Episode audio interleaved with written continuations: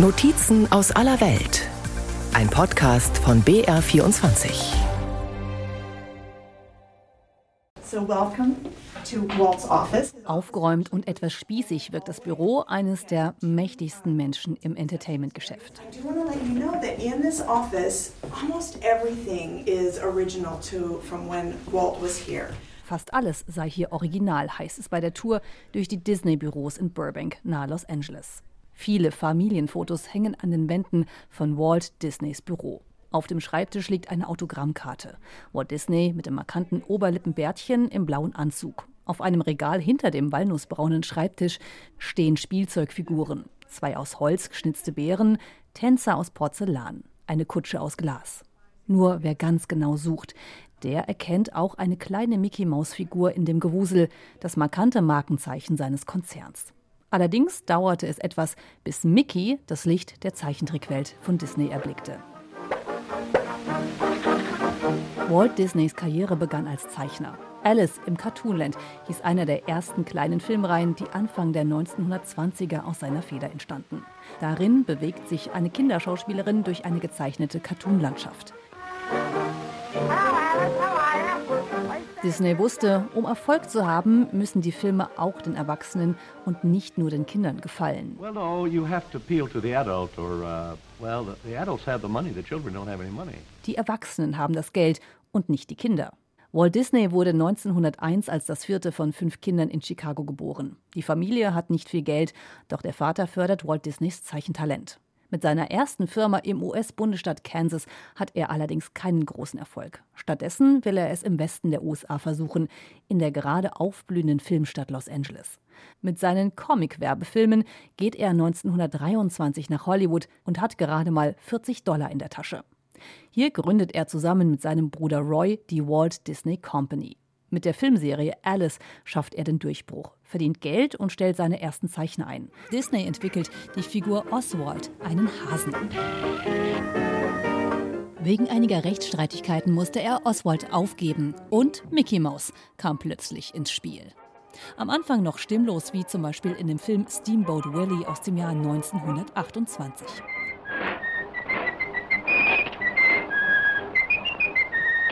Mickey ist in Disneys Welt der Gute, eine Maus mit Moral, aber das führe auch zu Problemen, sagt Walt Disney.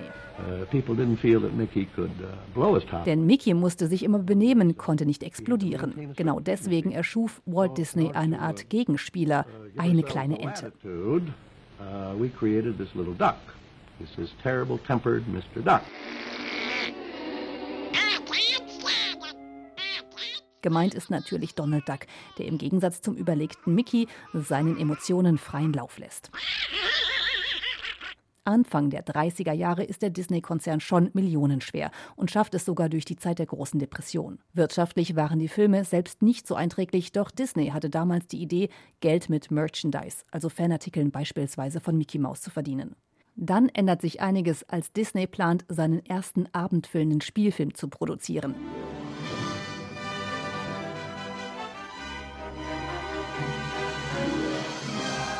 Schneewittchen und die sieben Zwerge. Das Projekt ist eines der größten Wagnisse seiner Karriere, denn abendfüllende Zeichentrickfilme gab es in dieser Form damals nicht. Außerdem ist die Produktion teuer und aufwendig. Doch die Mühen werden 1939 belohnt mit dem ersten von vielen Oscars. Einem normal großen und zusätzlich symbolisch sieben kleineren weiteren Goldmännern, ein Gag der Oscar Academy. In der Folgezeit baut Walt Disney sein Imperium immer weiter aus. Disney selbst gilt als Mann mit zwei Gesichtern. Für viele Amerikaner ist er der nette Fernsehonkel, der regelmäßig selbst auf dem Bildschirm in Erscheinung tritt. Seine Angestellten erleben ihn oft anders, strenger.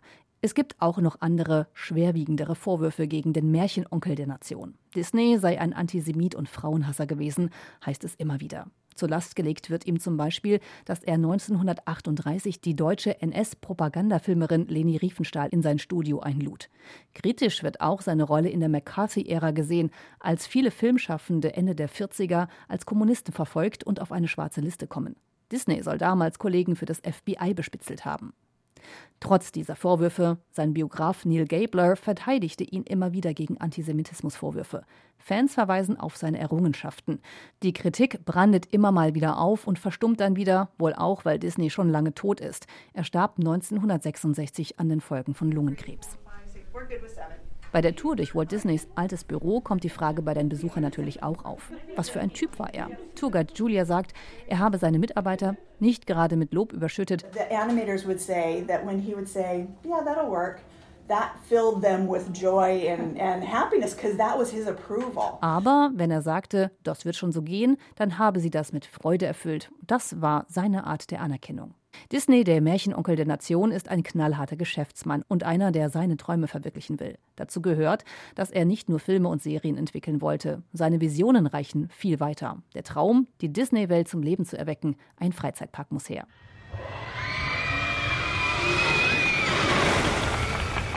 To all who come to this happy place, welcome. Disneyland is your land. Mit diesen Worten eröffnet Disney 1955 in Anaheim, etwa eine Stunde von Los Angeles entfernt, das Disneyland, inspiriert von anderen Themenparks aus Europa. Die Parks sind aufgeteilt in verschiedene Länder. Frontierland ist der wilde Westen, Tomorrowland die Zukunft. Main Street erinnert an eine behütete amerikanische Kleinstadt.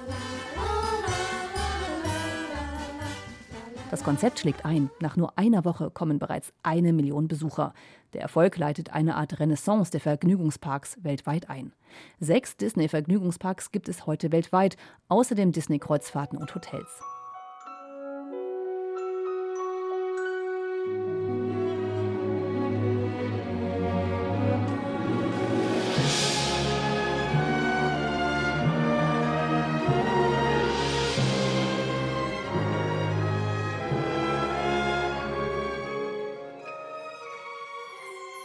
Disney ist mittlerweile eine Marke, ein Versprechen nach familientauglicher Unterhaltung.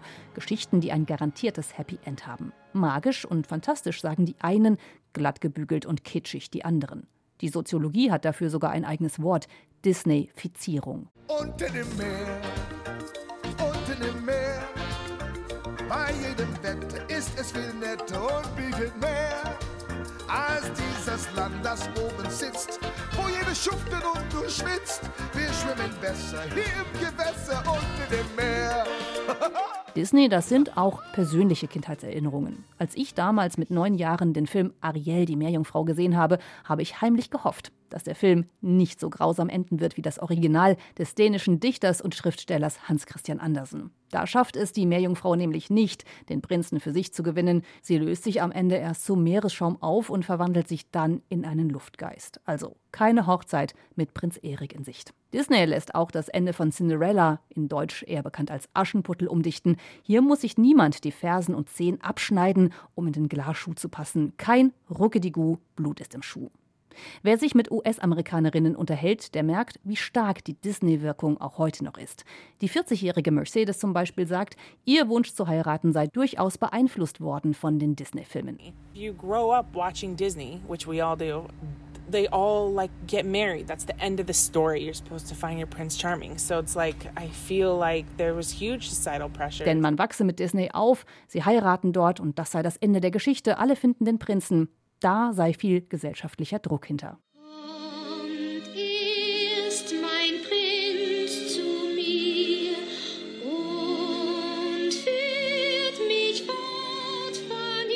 Inwiefern beeinflusst Disney also das Rollenbild von Mädchen und jungen Frauen? Welche Werte werden vermittelt? Damit haben sich schon viele Soziologen auseinandergesetzt. Schneewittchen und die sieben Zwerge, Dornröschen oder Aschenputtel, die Protagonistinnen, die Prinzessinnen seien oft ein ganz ähnlicher Typ, sagt Sarah Coyne, Psychologieprofessorin an der Universität Utah. Also in den 30ern, so bis in die 80er, waren die Prinzessinnen eher kleinlaut und unterwürfig, so nach dem Motto, ich schlafe ein und lasse mich von einem Prinzen retten. Auch wenn die Prinzessinnen im Vordergrund der Geschichte stünden, das ultimative Ziel sei es immer gewesen, die Liebe am Ende zu finden. Die Frauen seien aufopferungsvoll und passiv. Psychologieprofessorin Sarah Coy untersuchte in einer Langzeitstudie die Folgen des Disney-Konsums bei 300 Kindern vom Vorschulalter bis in die frühe Teenagerzeit. 2016 hatte sie einen Zwischenbericht veröffentlicht und festgestellt, dass es zunächst einen eher negativen Effekt gebe. In the short term we found that Wir haben herausgefunden, dass diese Kinder und vor allem Mädchen, die sich wirklich für Disney-Prinzessinnen interessieren, einem Stereotyp entsprechen, also eher mädchenhaft sind. Sie denken, Mädchen können in Mathematik und Naturwissenschaften nicht gut sein oder Mädchen dürfen beim Spielen nicht dreckig werden. Die Mädchen, damals etwa vier bis fünf Jahre alt, seien wie besessen gewesen von Disney-Prinzessinnen, erzählt sie. Doch zu ihrer eigenen Verwunderung änderte sich die Einstellung der Mädchen einige Jahre später, als sie erneut von den Forschern befragt werden.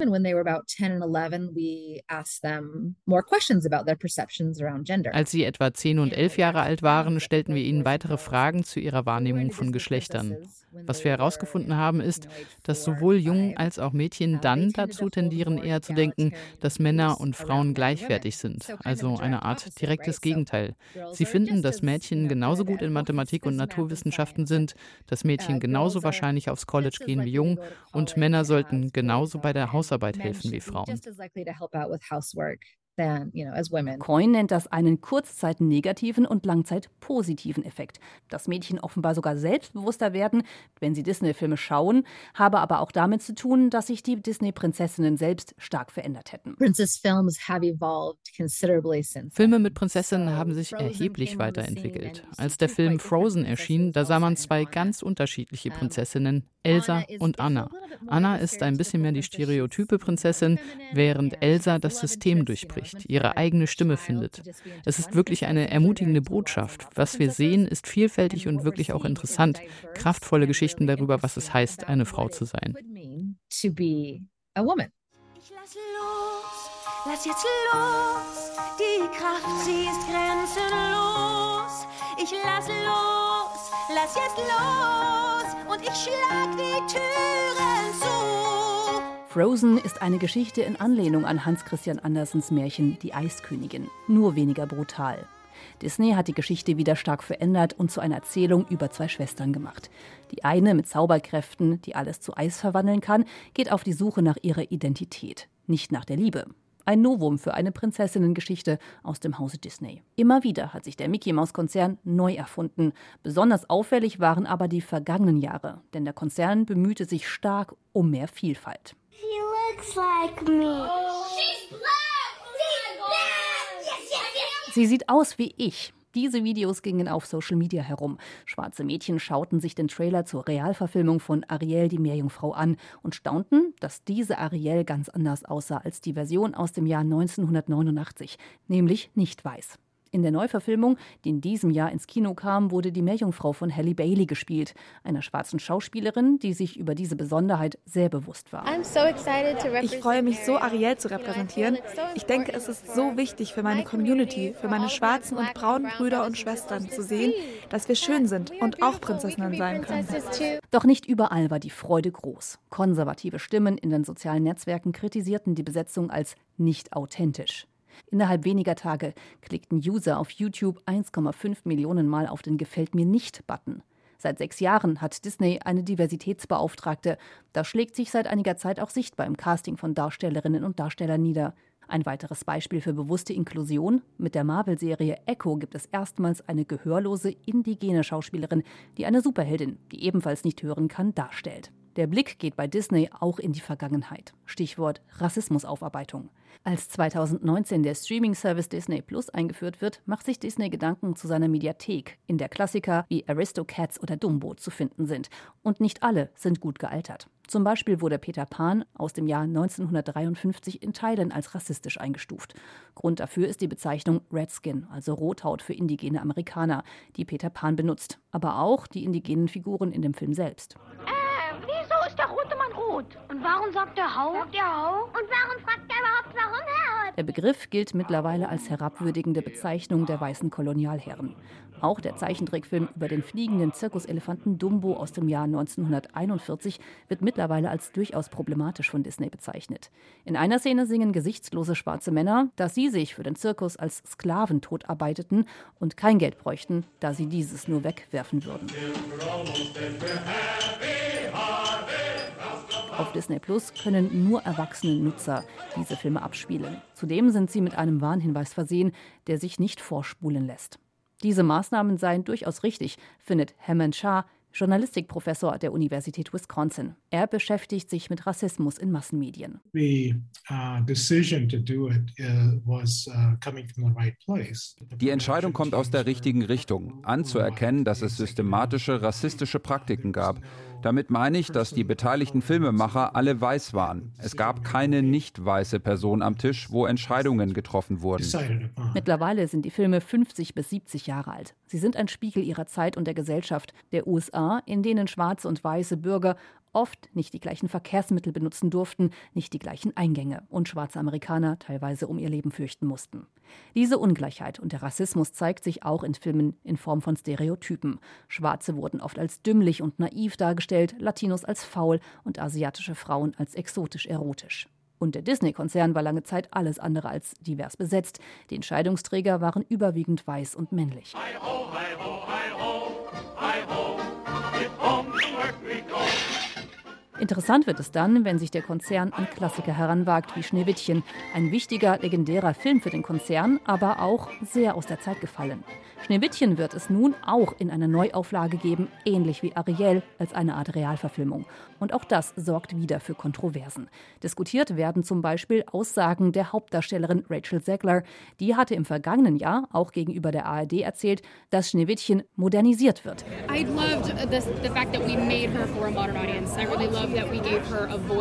Statt Liebe zu suchen, wolle sie nun Königin werden, eine ganz starke Frau. Über den Film, der 2024 in die Kinos kommen soll, ist noch nicht viel bekannt. Die wenigen Aussagen haben aber schon für Kritik gesorgt. Der Vorwurf, Disney sei zu bemüht, politisch korrekt zu sein, zu woke und verändere zu viel an altbekannten Familienfilmen. Disney now completely woke. You're not going to believe the latest changes they're planning. The battle escalated between Florida's governor and Disney after the company spoke out against the state's so-called Don't Say Gay law. Ein Vorwurf, der in konservativen Medien wie Fox News wiederholt wird, aber auch von republikanischen Politikern. Mit Floridas Gouverneur Ron DeSantis liefert sich Disney einen Kleinkrieg, bei dem es weniger um Wirtschaft als um Politik geht. Dies hat vor allem mit dem sogenannten Don't Say Gay Gesetz zu tun. Es verbietet in Florida Unterricht über sexuelle Orientierung und Geschlechtsidentität an Kindergärten und in den ersten drei Grundschuljahren. Disney hatte das umstrittene Gesetz stark kritisiert, nachdem viele Beschäftigte die Geschäftsleitung von Disney dazu gedrängt hatten, sich dagegen auszusprechen. Mehr als 70.000 Angestellte hat Disney in Florida. Ein Teil der Geschäftsleitung sitzt dort und vor allem der zweite große Freizeitpark in den USA, Disney World in Orlando. Nach der Disney-Kritik hatte DeSantis ein neues Gesetz beschließen lassen. Dieses schränkt den seit Jahrzehnten währenden Selbstverwaltungsstatus des Areals von Disney World mit Steuerprivilegien erheblich ein. Sie müssten sich an Regeln halten wie alle anderen, sagt DeSantis, und er werde kein bisschen zurückweichen. I'm not backing down one inch. Disney wiederum verklagte den Gouverneur, weil er das Recht auf freie Meinungsäußerung einschränke.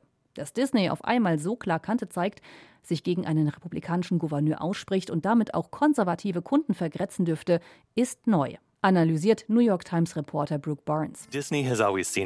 Disney hat sich immer als Marke gesehen, die vereint und die alles so harmlos belassen will, wie es nur geht. Niemanden verwirren, alles familienfreundlich. Aber in dieser gespaltenen Gesellschaft ist das fast unmöglich. Nicht nur die politische Landschaft der USA hat sich stark verändert. Um relevant zu bleiben, musste Disney sein Portfolio vergrößern.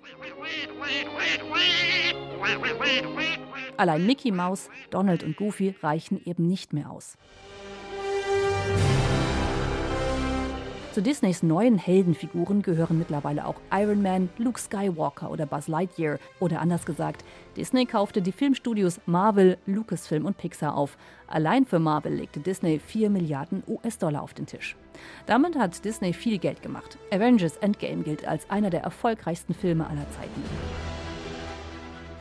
Mit den Star Wars-Filmen, die in den vergangenen Jahren herausgebracht worden sind, sollen allein rund 5 Milliarden US-Dollar in Ticketverkäufen verdient worden sein. Und natürlich muss es auch immer wieder Nachschub an neuen Inhalten geben, die man dann wieder neu vermarkten kann. Mit der eigenen Streaming-Plattform Disney Plus hatte das Unternehmen seit 2019 eine exklusive Plattform für Serien. Einige davon sehr erfolgreich und schon fast kultig wie The Mandalorian, der Kopfgeldjäger aus dem Star Wars-Universum mit dem grünen Grogu an seiner Seite. Ich habe ein Kantono voll Beskar das auf Sie wartet nach Auslieferung des Zielobjekts. Lebend. Ja, leben. Aus dem Marvel-Universum heraus entstanden Loki, WandaVision, Moon Knight oder Hawkeye. Alles Geschichten um mehr oder weniger bekannte Marvel-Superhelden. Doch zuletzt liefen diese Serien immer weniger erfolgreich. Auch Kinofilme floppten, wie zum Beispiel Doctor Strange and the Madness of Multiverse. Möglicherweise sei das Publikum übersättigt, analysierte Disney-Chef Bob Iger in einem Interview mit dem TV-Sender CNBC. Marvel war vorher nicht so stark im TV vertreten. Es gab nicht nur viele Filme, sondern auch viele neue Serien. Das hat ehrlich gesagt den Fokus und die Aufmerksamkeit verwässert. So to have something more for us than this. So I make this wish to have something more for us. Und auch der neueste Animationsfilm Wish, in dem es um die Kraft des Wünschens geht, floppte bislang an den Kinokassen.